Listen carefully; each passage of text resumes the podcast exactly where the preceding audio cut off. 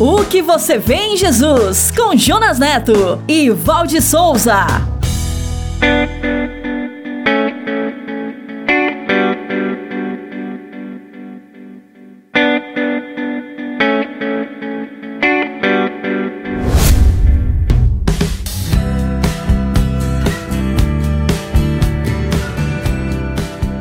Olá, estamos aqui de novo para mais um episódio da série O que você vê em Jesus. E a minha companheira de podcast é a Val. Olá, Val, tudo bem com você? Olá, Jonas. Aproveito agora também para mandar um abraço para todas as pessoas que nos ouvem. Sabe, Val, esta série é uma jornada para responder à pergunta: O que eu faço para herdar a vida eterna? E esta pergunta já foi feita por pessoas importantes e afortunadas. Foi feita por doutores da lei, por sacerdotes, por pessoas ricas. Mas também já foi feita por muitas pessoas de todas as classes sociais e econômicas, e talvez por você. E algumas vezes, esta pergunta foi dirigida ao próprio Jesus. Por isso é que podemos dizer que a sua resposta tem tudo a ver com o que você vê em Jesus. Se você quiser nos conhecer melhor, rever e compartilhar este episódio, acesse o site podcast.soboasnovas.com.br. Estamos também no youtube.com barra Novas, no Spotify, na Apple e no SoundCloud. Então é só acessar, assinar nossos canais e compartilhar. Jonas, antes de ouvirmos o episódio de hoje, chegou a hora da série Minuto com o pastor nosso parceirão, o pastor Paulo Matos. Perdão? Um minuto com o pastor Paulo Matos. Você já pediu perdão a alguém? Já. Você é forçado desde o berço a pedir perdão às pessoas quando você falha com elas. Que coisa interessante, não é? Então eu fico pensando assim: quando você se ajoelha e à noite, ou de manhã, de tarde, conversar com Deus, você pede perdão, perdão por isso, por isso, por isso, por isso. Mas se você for arrolar todos os seus motivos e transgressões, você não vai sair da, da oração, você vai ficar ajoelhado a vida inteira. Mas acontece o seguinte: eu aprendi que quando você comete um pecado assim crucial, na hora, você deve pedir perdão na hora que você cometeu. Então você está livre, à noite você não precisa ficar falando muito. Fica de vigília, mais ou menos assim. Então, você tem um motivo muito forte de pedir perdão a Deus pelo que ele planejou para você e o que você não consegue ser. Senhor, me perdoe, eu não consigo ser como o Senhor me projetou. O que você vê em Jesus?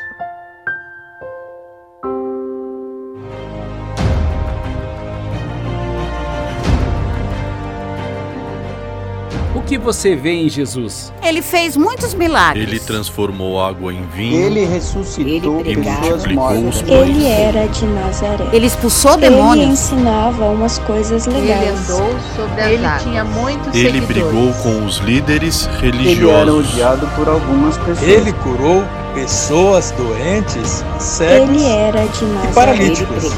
Ele falava E os Ele andou Ele tinha muitos seguidores. Ele foi crucificado.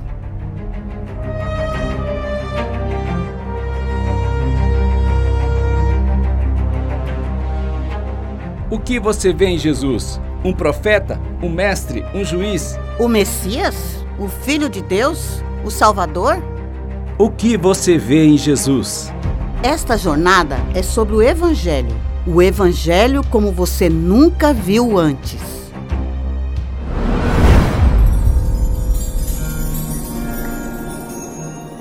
E o episódio de hoje é Este é o meu filho amado.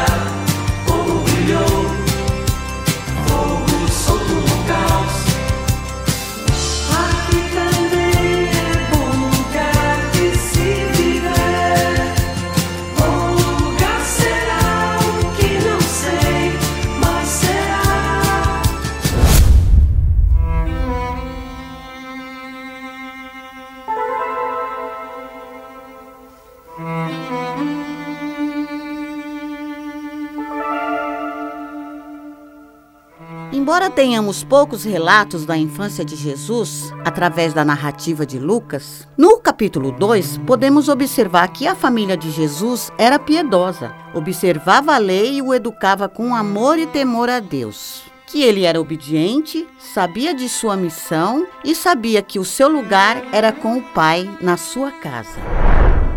Jesus, muito provavelmente, estudou e trabalhou como qualquer criança hebreia de sua época, aprendendo a arte da carpintaria, profissão de seu pai José, e também sobre agricultura. E assim crescia em sabedoria, estatura e graça diante de Deus e dos homens, se preparando para a maior missão de todos os tempos, salvar a humanidade. O nome dele vem do hebraico Yeshua, que significa Deus salva, e foi traduzido pelos primeiros cristãos de origem grega para Jesus. Este era um dos nomes mais comuns da época. Muitas famílias davam este nome aos filhos. O escritor Flávio Joséfo mencionou em seus escritos mais de 20 pessoas que se chamavam Jesus. Depois do incidente na festa da Páscoa em Jerusalém, quando Jesus estava com 12 anos e se perdeu de seus pais durante as festividades, nada mais encontramos por escrito sobre sua infância.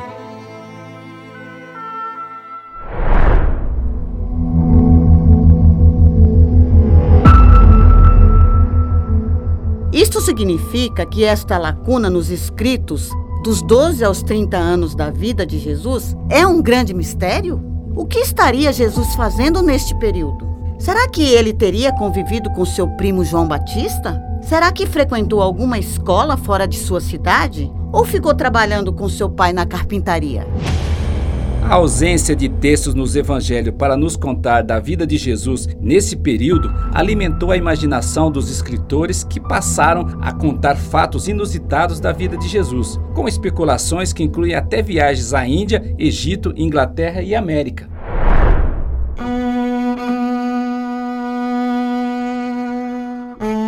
No entanto, a vida oculta de Jesus dos 12 aos 30 anos, por certo, não teve nada de extraordinário. Como fantasiam alguns escritores com histórias absurdas e lendas. Ele apenas cresceu numa atmosfera simples e familiar, talvez fazendo parte do coro dos meninos da escola, recitando textos da Bíblia, assistindo seu pai José trabalhando na carpintaria, ou até ouvindo o grito da sua mãe Maria chamando-o para vir para dentro de casa.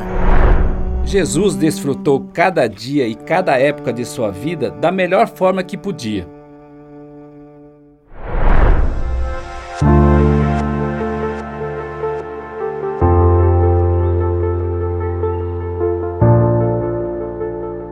A situação política opressiva reinava naqueles dias. E ainda pesava sobre o povo o cansaço moral pela espera de um Salvador que não chegava nunca. A vida escandalosa da classe governante e a degradação dos líderes religiosos esfriava a fé e as práticas religiosas das pessoas. No 15º ano do reinado do imperador Tibério César, quando Pôncio Pilatos governava a Judéia, no ano 29 da nossa era, apareceu um profeta chamado João, pregando e batizando no deserto da Judéia. E isto chamou muita atenção e atraía muitas pessoas. João levava uma vida humilde, vestindo-se de pelos de camelo, com um cinto de couro em torno de seus lombos e se alimentava de gafanhotos e de mel silvestre, como está relatado em Mateus capítulo 3. Gafanhotos, Jonas? Ele comia gafanhotos? Bem, aqui existem duas possibilidades. Pode ser que João comia o inseto gafanhoto mesmo, de um tipo que era comum na dieta alimentar dos povos do Oriente Médio daquela época e era considerado comida pura de acordo com Levítico, capítulo 11. mas também poderia ser um tipo de vegetal da alfarrobeira com boas evidências linguísticas e antropológicas e que era extensamente cultivada em terras litorâneas do Mar Vermelho, muito comum na Palestina, e foi citada na parábola do filho pródigo ao se alimentar com alfarrobas.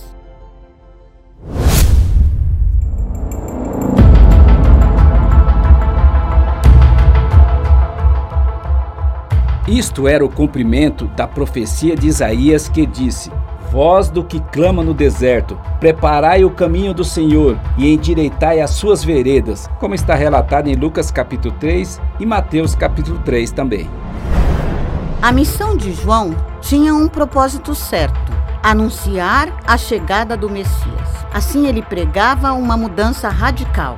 Arrependei-vos, porque é chegado o reino dos céus.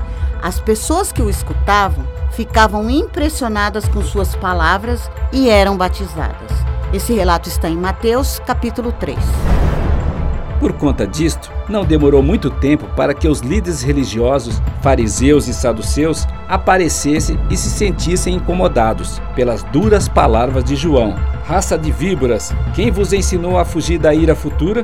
Produzi, pois, frutos dignos de arrependimento, e não presumais de vós mesmos, dizendo: Temos por pai a Abraão, porque eu vos digo que, mesmo destas pedras, Deus pode suscitar filhos a Abraão. E eles inquiriram João, dizendo: Se você não é o Cristo, nem Elias, nem o profeta, que direito tem de batizar? E ele lhes respondeu: Eu batizo com água, mas em seu meio há alguém que vocês não reconhecem. Embora ele venha depois de mim, não sou digno de desamarrar as correias de sua sandália. Segundo João, capítulo 1. Ele pregava com ousadia sobre a verdade e a justiça. As suas palavras duras atingiram também Herodes Antipas, o governador da Galiléia, por ter se casado com Herodias, esposa de seu irmão. O fato foi que a ambição de Herodias a levou a abandonar seu marido, Herodes Felipe, para se casar com Herodes Antipas, irmão dele. Isto era um ato ilícito e ofensivo para os judeus, além de muitas outras maldades que ele havia cometido. E este fato abriu espaço para que João fosse perseguido, conforme está relatado em Lucas capítulo 3.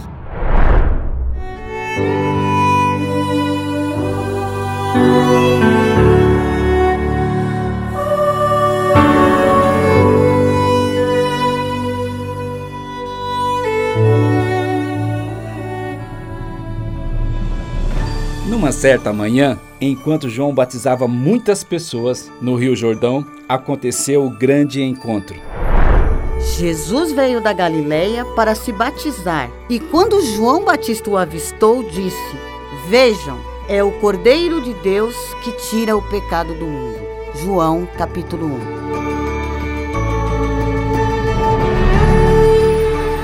Quando Jesus se aproximou para ser batizado, João lhe disse: Eu é que preciso ser batizado pelo Senhor.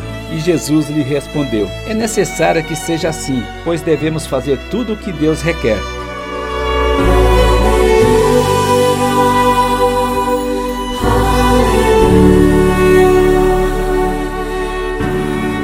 Depois do batismo, enquanto Jesus saía da água, o céu se abriu e ele viu o Espírito de Deus descer como uma pomba e pousar sobre ele. E uma voz do céu disse: Este é meu filho amado, que me dá grande alegria. Relatado em Mateus, capítulo 3.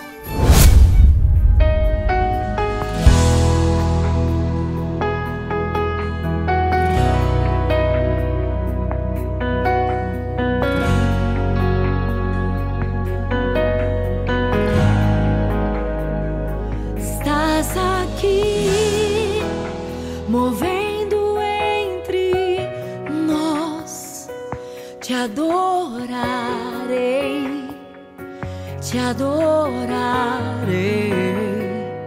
Estás aqui, mudando destinos. Te adorarei, te adorarei. Estás aqui operando Te adorarei, te adorarei. Estás aqui transformando nossas vidas. Te adorarei, te adorarei. Meu Deus é Deus de milagres, Deus de promessas, caminho down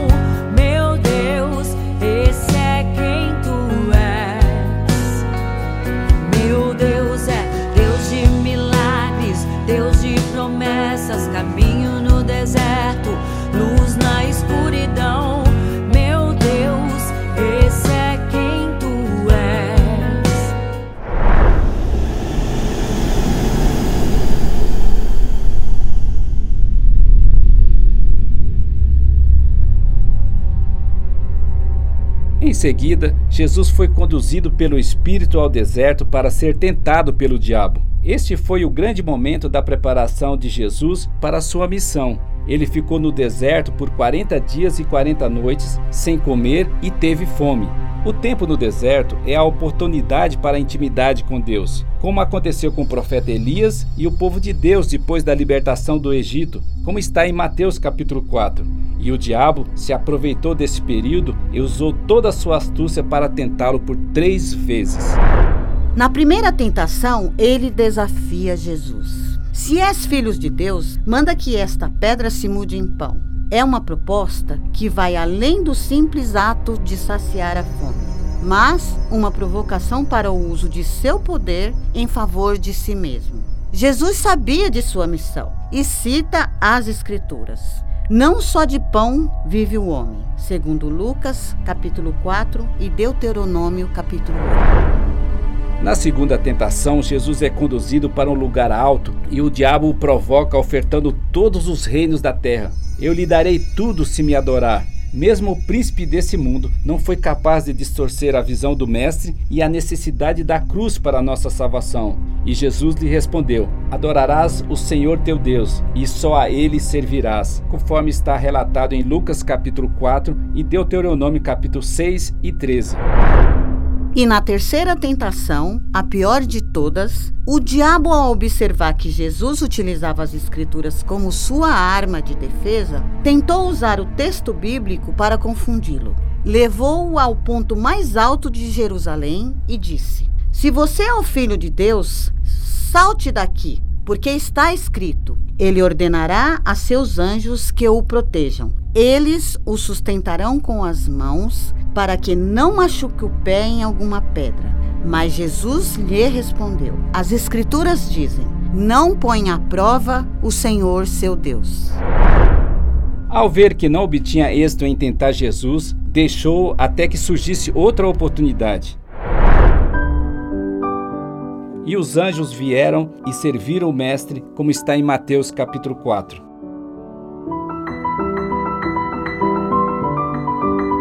E assim Jesus, com 30 anos e cheio de poder do Espírito, começou seu ministério, conforme Lucas capítulo 4. Maria e José foram o fator humano para que Jesus tivesse uma família, e João Batista foi o fator humano para que Jesus desenvolvesse sua vocação.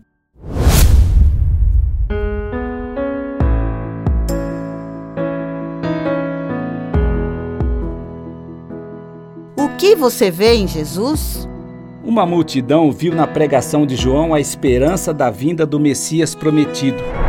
Os líderes religiosos viram em João Batista uma ameaça. Herodes Antipas e Herodias viram nas críticas de João uma oportunidade para persegui-lo.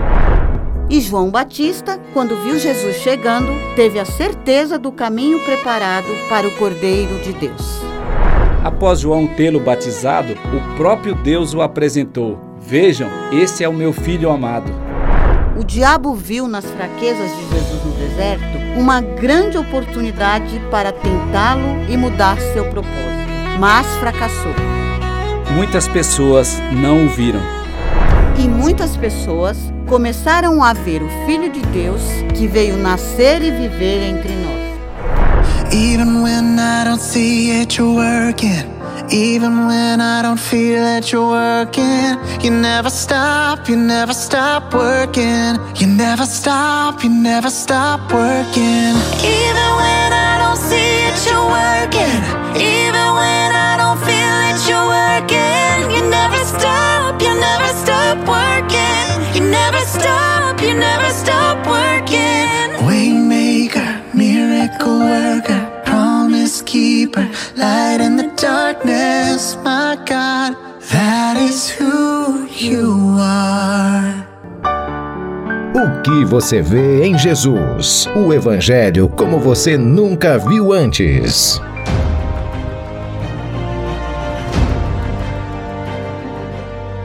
Que você vê em Jesus? Ele fez muitos milagres. Ele transformou água em vinho. Ele ressuscitou Ele pessoas multiplicou mortas. os pães. Ele era de Nazaré. Ele expulsou Ele demônios. ensinava umas coisas Ele legais. andou sobre as Ele águas. tinha muitos Ele seguidores. brigou com os líderes Ele era religiosos. odiado por algumas pessoas. Ele curou pessoas doentes, cegos Ele era de e paralíticos. Ele falava E multiplicou Ele pães. andou sobre Ele tinha muitos seguidores. Ele foi crucificado. O que você vê em Jesus? No próximo episódio, veremos os primeiros passos do ministério de Jesus. Veremos João Batista perseguido e preso, enquanto Jesus chama seus primeiros discípulos. E você? O que você vê em Jesus? O que você vê em Jesus responderá à grande pergunta: O que eu faço para herdar a vida eterna? No próximo episódio, venha ver o Evangelho como você nunca viu antes. O Evangelho como você nunca viu antes.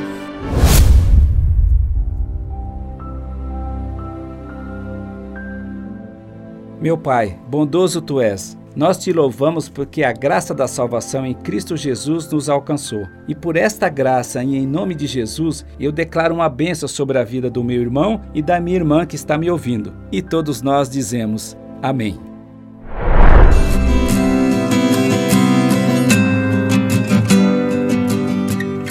O que você vê em Jesus?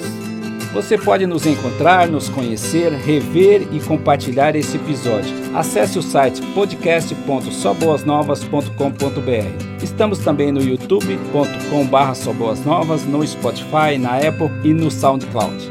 E se você se sentiu abençoado com este podcast, então acesse, assine e comente em nossos canais. E principalmente, compartilhe com seus amigos.